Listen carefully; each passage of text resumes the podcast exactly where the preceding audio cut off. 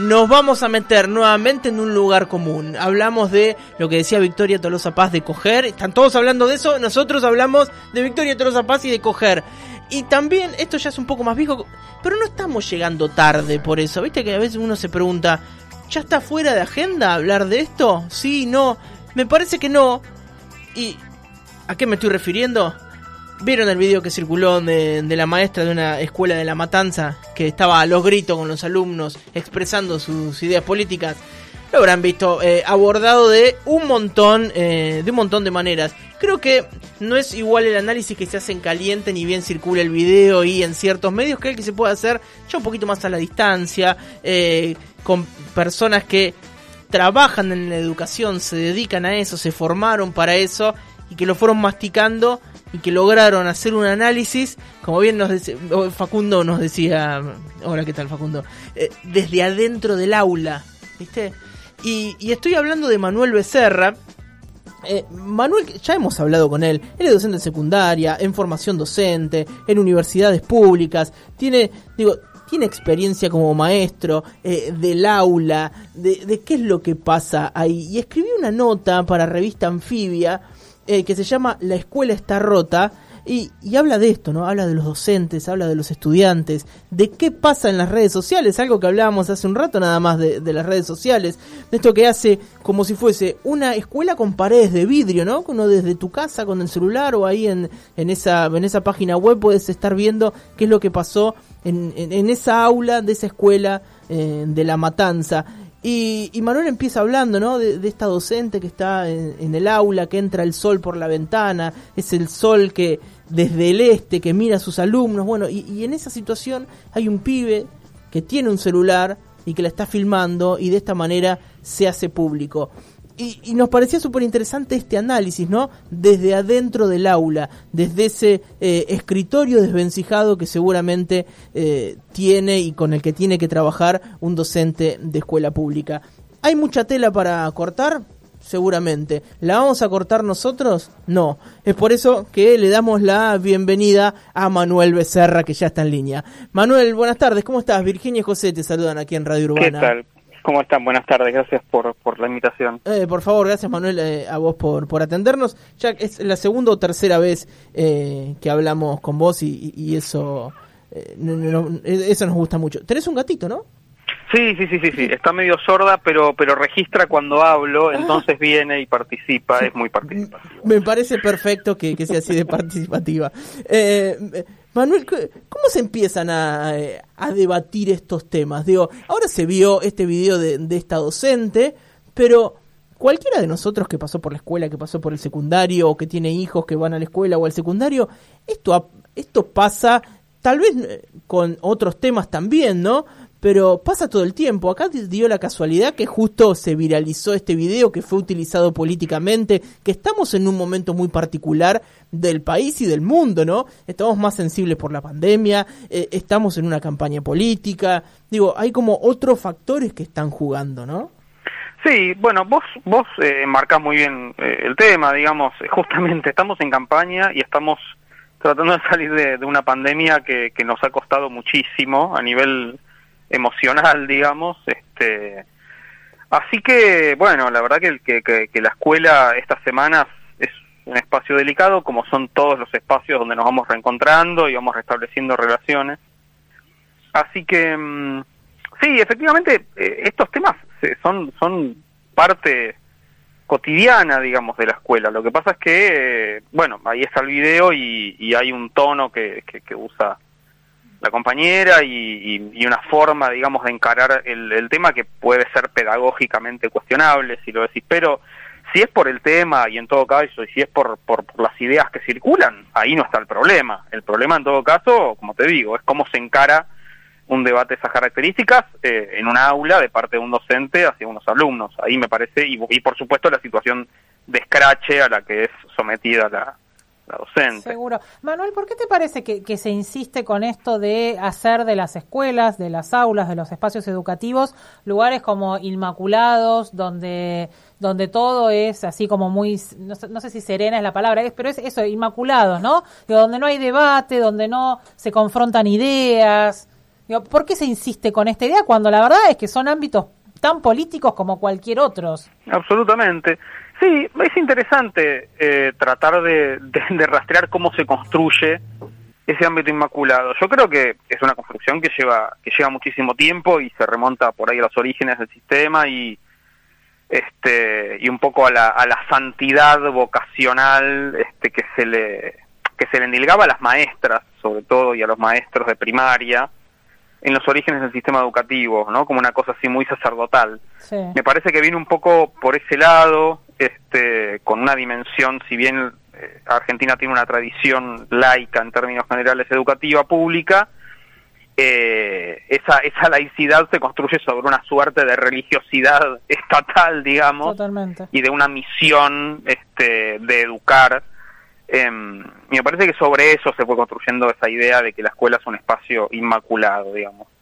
Y en, un, en cierto punto em, termina haciéndolo por otro lado, digamos, porque en realidad eh, la escuela termina siendo, más allá de, esta, de este evento, digamos, que estamos comentando, uno de los pocos lugares donde se puede efectivamente discutir de política de manera eh, de manera calma. Eh, bueno, justo Manuel, diste en la tecla de algo que me parece uno de los puntos, es súper interesante el artículo que escribís y, la verdad que es difícil poder encararlo en 10 minutos de nota, pero hace mención a eso de cómo la escuela brinda ese ámbito donde hay reglas, donde se sabe hasta dónde se puede llegar. Digo, porque la televisión sabemos que no es un buen ámbito para discutir eh, ideas, ¿no?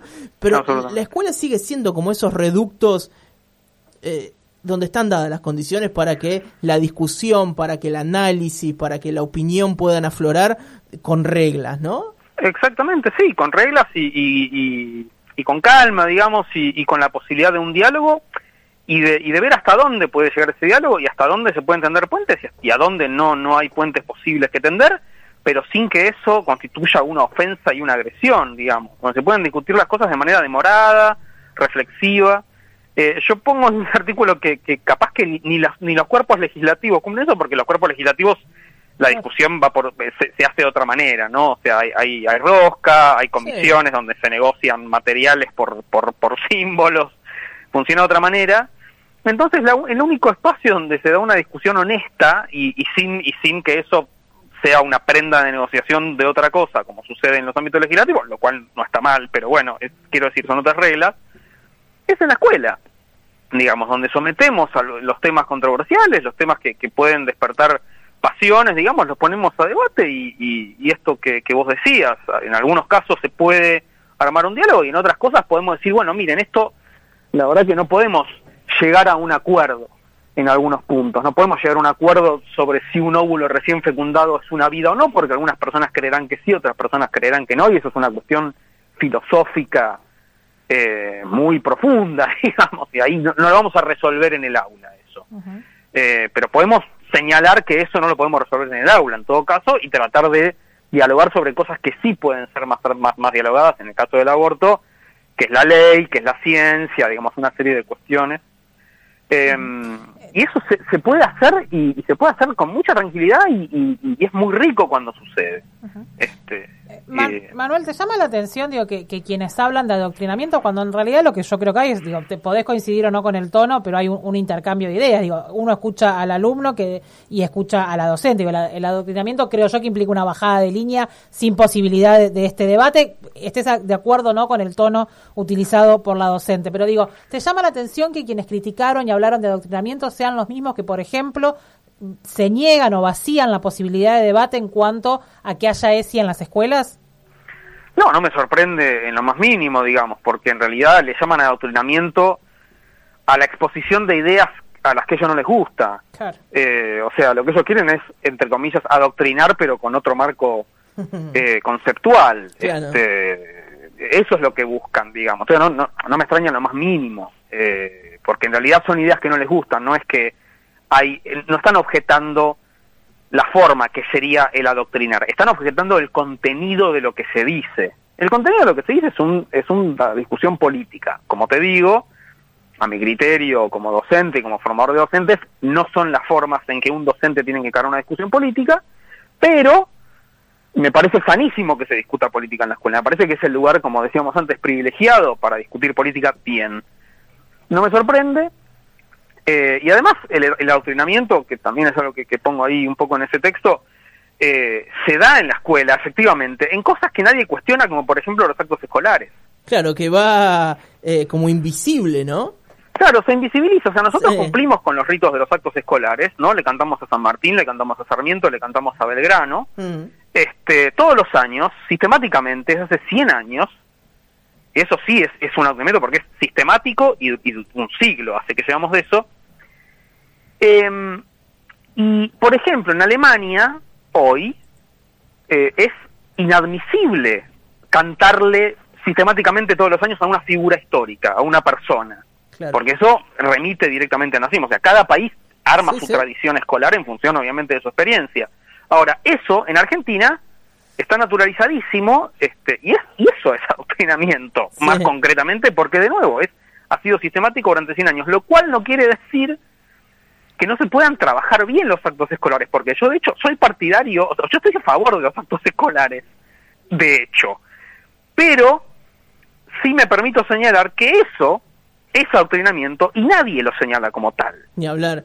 Eh, Manuel, te metes en, un tema técnico. Ah, para mí, este, para que, ustedes que son docentes lo, manejan siempre, pero yo lo leo como algo técnico, como algo ajeno a mí, que es esto de los diseños curriculares, ¿no? Imagino que se hace un diseño curricular para el que vamos a hablar durante todo el año. Y Nada cada... más político que eso, además, ¿no? Ni hablar. Pero cada tanto aparecen, que esto es una opinión, las cosas estas que son ricas, que vos las mencionás como eh, el currículum intruso. Por ejemplo, estamos, eh, vimos un programa de televisión, Tolosa Paz diciendo que con el peronismo se, se garcha. ¿no? Entonces vos estás con el profesor que es un poco más piolo, la profesora y sale esto y te lo pones a charlar y son esos momentos súper ricos, ¿no? Del aula, donde se se rompe eso que estaba escrito en un cuaderno de lo que teníamos que hablar hoy estamos hablando de Garchar, del peronismo y de Tolosa Paz. Y capaz que eso redondea una idea en tu cabeza que te sirve mucho más que la oración bimembre y unimembre. No sé, estoy diciendo una pavada. Pero...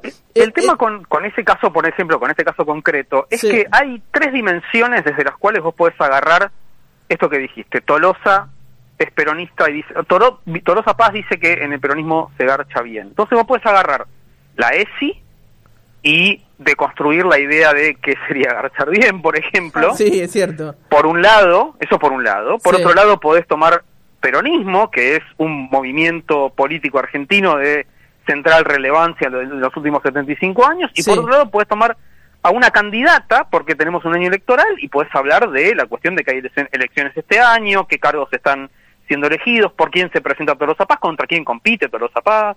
Pero Manuel, y ahí está un pibe con su teléfono, con una cámara que filma en 4K y te filma a vos diciendo Garchar, Victoria Paz, eh, peronismo, todo en un mismo lugar y lo pone en TikTok y le ponen 2 millones de me gusta. Digo, ¿qué garantías le damos a ese docente para que pueda jugar un poquito con, con, eh, esas tres patas de la información? ¿No? que me parece a mí que, que justamente eh, la base del contrato didáctico en este caso sería los celulares no, no son para filmar al docente, salvo que eh, haya una autorización del docente porque, porque hay una actividad que consista en eso. Eh, no se filma a espaldas, a escondidas al docente. Porque efectivamente, eh, digamos, y, y, ustedes, y todos lo sabemos por nuestra experiencia escolar también, no solamente por, esto lo digo yo como, como docente y de manera corporativa, lo sabemos por nuestra experiencia escolar. En el aula, se van construyendo complicidades, formas, etcétera, que hacen que sea más, llevadera, en todo caso, una conversación, que por supuesto que descontextualizadas pueden sonar rarísimas y hasta ser repudiables. Sí, sí, sí, ni este, ¿no? O sea, yo tenía una, una profesora de matemática que cuando eh, tiraba, digamos, un, un, una, una, una, incógnita de cómo se resuelve un problema y alguien pifiaba, decía caca pispedo y no todos nos reíamos si vos la sacás de contexto a la profe Mariel, que por algún lado andará y la recordamos con mucha alegría, eh, la sacás de contexto y es repudiable en todo caso. ¿Cómo puede ser que haga esto? Ahora, la verdad que eso generaba una complicidad y una risa y un, y un humor dentro del aula para que la mina llevara la clase. ¿Entendés? O sea, pero claro, si la filmabas y la sacabas de contexto y, y, la editabas y hacías otra cosa, y ahí se, se podía armar un flor de despelote. Seguro. O sea, garantía no hay. Lo, que se puede hacer es eh, justamente consensuar con los alumnos y las alumnas que hay prácticas que no son admisibles y que en todo caso filmar podría ser admisible si es a propósito, si queremos hacerlo como, como parte del trabajo áulico que estamos llevando adelante. Eh, el tema de si se adoctrina o no en las aulas, digo, no, surgió ahora, eh, ahora resurge, creo yo que porque estamos en plena campaña y demás, pero digo, todos los años, por una cosa o por otra, siempre vuelve a salir este tema. ¿Cómo se, cómo se mm, corrió, si es, si es que se corrieron algunos límites de esta situación áulica que vos decías, eh, respecto de la situación en pandemia, donde las aulas se trasladaron a las casas de cada uno de, de los alumnos y alumnas, donde muchas veces las familias también hicieron las veces de ayudantes de esos docentes que estaban llevando adelante una clase. Digo, ¿cómo, cómo, cómo derivaron estos límites? Em, no entiendo muy bien la pregunta. No, digo, ¿cómo, cómo, se, ¿cómo se pudo trabajar en el contexto de pandemia esta situación áulica, digo, donde los límites ya no eran dentro de las cuatro paredes o de la institución escuela, sino que ya eran en la casa, donde a veces los padres no tienen ni la más puta idea de qué discutir o de qué hablar con los chicos, y sin embargo se vieron en una situación de, de, aula o de ser un poco docentes. Digo, ¿Se pudieron incorporar o no? Eh, ha generado en algunos casos algunos ruidos porque hay docentes, docentes que se metían en la clase, digamos, eh, perdón, docentes, eh, padres que se metían en la clase, se metían a opinar, digamos, cosas que pasaban así, indudablemente fue una situación absolutamente estrafalaria y muy incómoda. Em, por esto que te digo, digamos, hay, hay, hay, una, hay algo que hace, que tiene que ver con la corporalidad, de, de lo escolar, digamos, que, que es bastante importante a la hora de ir construyendo un vínculo y la posibilidad de un diálogo, etcétera. En la pandemia, efectivamente, había un panóptico medio universal, no me digo con las clases virtuales era un panóptico universal, todo el mundo podía ver eso.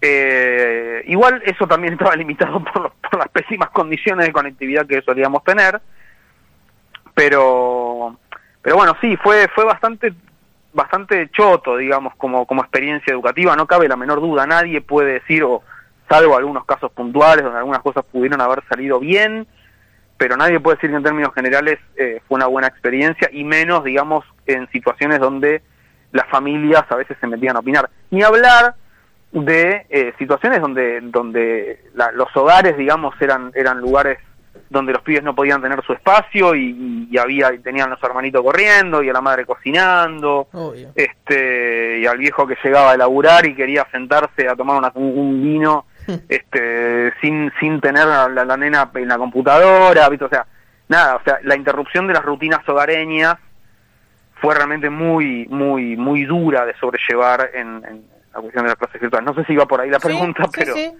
eh, este. Manuel, eh, queremos agradecerte por estos minutos. Ya no tenemos más, yo me quedaría charlando con vos, pero ya estamos pasados ocho minutos del final del programa, imagínate. Eh, pero de verdad siempre es interesante eh, charlar un rato con vos. Cuando salen estos temas educativos, no dudamos en mandarte un WhatsApp y por suerte vos no dudás en decirnos que sí. Así que cierra por todos lados. Manuel, de nuevo agradecerte por, por tu atención. Por favor, ustedes un abrazo grande. Que sigas bien. Chao, chao. Bueno, charlábamos con Manuel Becerra, él es eh, docente en secundaria, en formación docente, en universidades públicas, se dedica eh, a, relatar también sus experiencias como maestro dentro del aula, eh, afuera de ella, su relación con los alumnos. Bueno, y a él lo escuchaba, ¿no? Este análisis que hace de este video que se filtró de una docente en una escuela de, de La Matanza, donde, bueno, como decía Pascual, digo, uno puede repudiar la forma, ¿no? Y, al fin y al cabo tampoco es tan importante lo que opina la, docente, ¿no? Me parece que generó como un repudio fuerte por cómo lo estaba diciendo, no sé qué le estaba pasando a esa señora. Y, que además me parece que los mismos que, y volvemos al tema inicial del programa, los mismos que se creen los cuidadores número uno de la salud mental y de los pibes, eh, son los mismos que después invisibilizan a los pibes. Porque digo, en el video en el video se escucha claramente al pibe debatiendo y súper interesante además el debate y que se dé en situación de aula y demás. Digo, pero esos mismos que dicen defender de, que Tolosa Paz les diga a los jóvenes que dale, que al fin ya tenemos todos ganas de garchar, eh, son los mismos que se creen reserva moral y después no escuchan eh, o no visibilizan al pibe que está haciendo parte de ese debate. es increíble cómo mueven la ficha según les convenga. La nota la van a poder encontrar en nuestra página web www.urbana939.com.ar. Linares, Pascual. Hasta las 18 horas, total normalidad. Por Radio Urbana.